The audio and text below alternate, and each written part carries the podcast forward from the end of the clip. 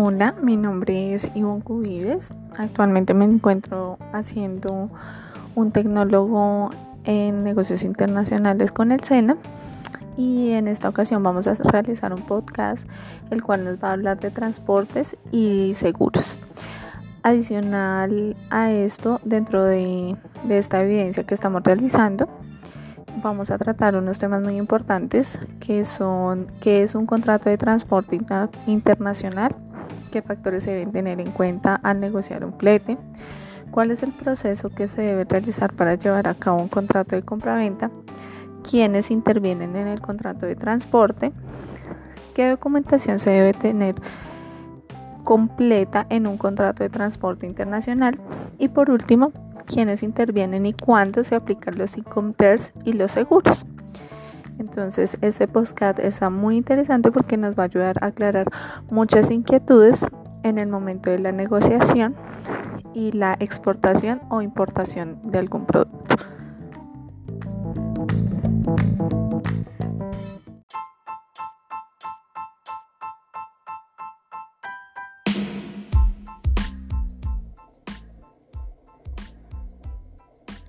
Bueno, entonces eh, vamos a iniciar eh, con la definición de qué es un contrato de transporte internacional. Entonces, según el convenio de las Naciones Unidas sobre el contrato de transporte internacional de mercancías, total o parcialmente marítimo, un contrato de transporte internacional se entenderá como todo contrato en virtud del cual un porteador se comprometa a cambio del pago de un flete a transportar mercancías de un lugar a otro. Dicho contrato deberá proveer el transporte marítimo de las mercancías y podrá prever además su transporte por otros modos.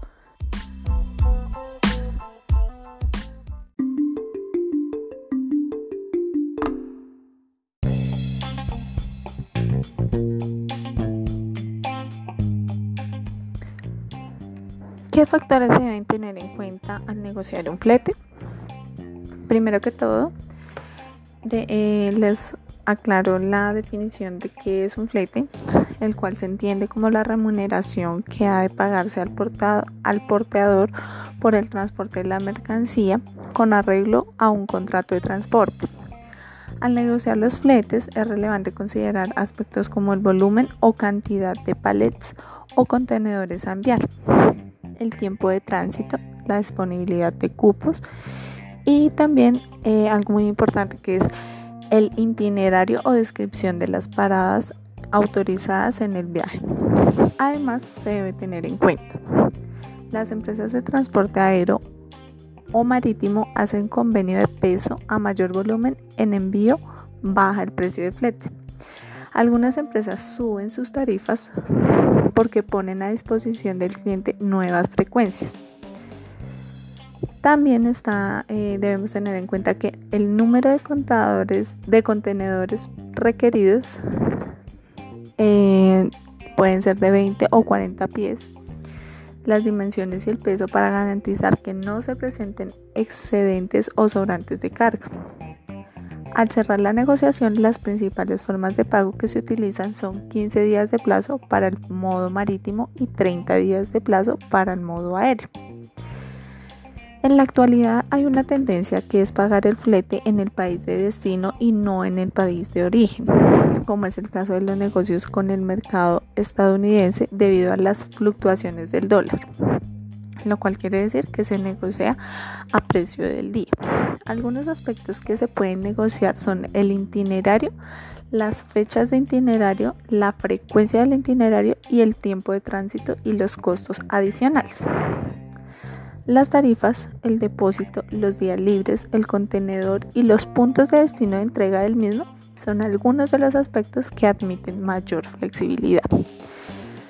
Las tarifas aéreas se basan en la ruta, el tamaño de los envíos, el producto y la relación peso y volumen, es decir, el factor de estiva.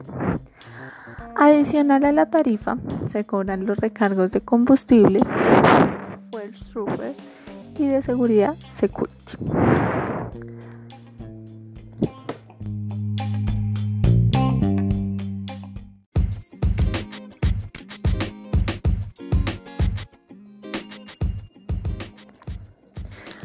¿Cuál es el proceso que se debe realizar para llevar a cabo un contrato de compra-venta?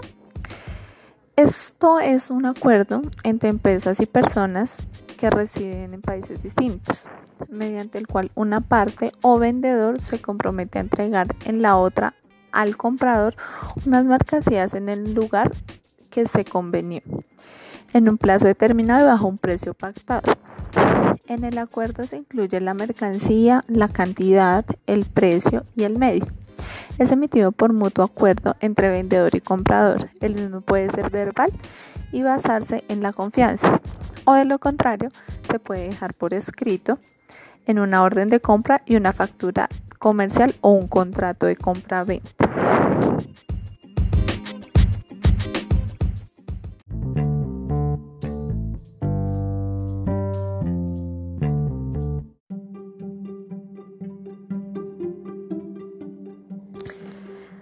Bueno, entonces en esta oportunidad vamos a, describir quiénes intervienen en el contrato de transporte.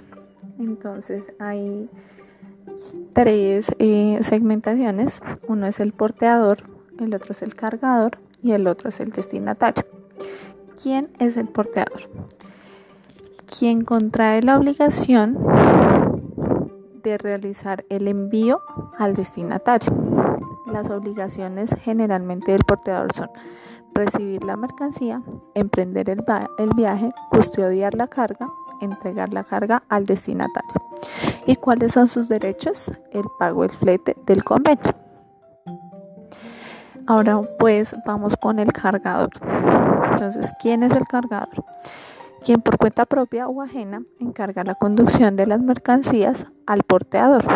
¿Cuáles son sus obligaciones? Entregar mercancías al porteador, aportar documentos, pagar el flete convenio y sus derechos a la ejecución de la, prestación convenida, a dejar sin efecto el contrato y eh, pues esto se hace como de manera preferencial. Y por último tenemos al destinatario. ¿Quién es el destinatario? A quien se envía la mercancía puede ser a la vez cargador y destinatario. Sus obligaciones son otorgar recibo de las mercancías, pagar el portador el flete y gastos en los que haya incurrido.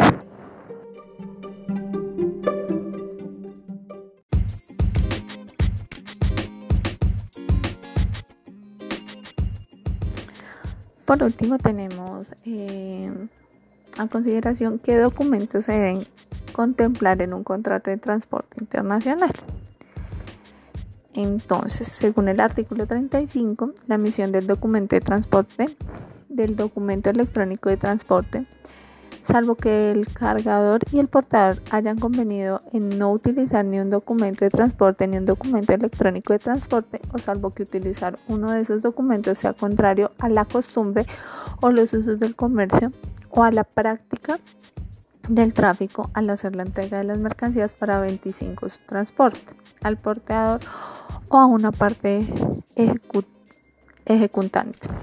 Entonces, lo primero es un documento de transporte no negociable o un documento de transporte negociable.